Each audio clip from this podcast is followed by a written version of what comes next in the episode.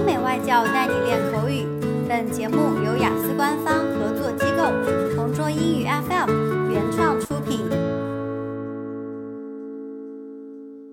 Describe a famous person you are interested in. You should say who he or she is, how you knew about him or her, what he or she was like before he or she became famous, and explain why you are interested in him or her. Well, it is quite tricky to choose a person to talk about, since there are millions of well known people from different areas that I could have chosen. However, the one I am going to talk about is Chuck Feeney, who co founded airport retailer giant Duty Free Shoppers.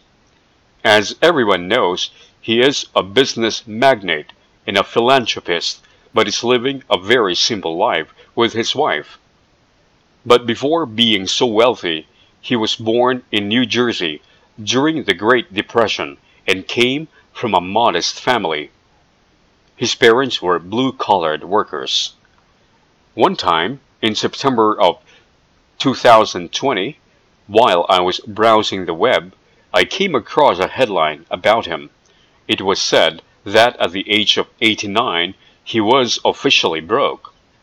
It means that this billionaire has no more money left in his bank account. That caught my eyes, so I continued to read this article.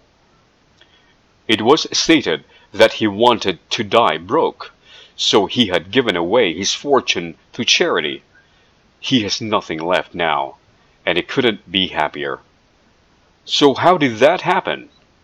According to the news, for the past 40 years, he has secretly donated $8 billion to different charities, universities, and foundations worldwide through his foundation.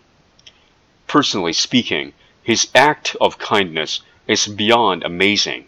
That's why I admire him a lot. And if I were given the chance to be a part of his beneficiaries, I swear I would be the luckiest person alive. OK，今天的 Part Two 口语话题到此结束。想要获取每个季度最新完整口语话题，关注公众号“同桌雅思英语”，回复关键字“口语题库”就可以啦。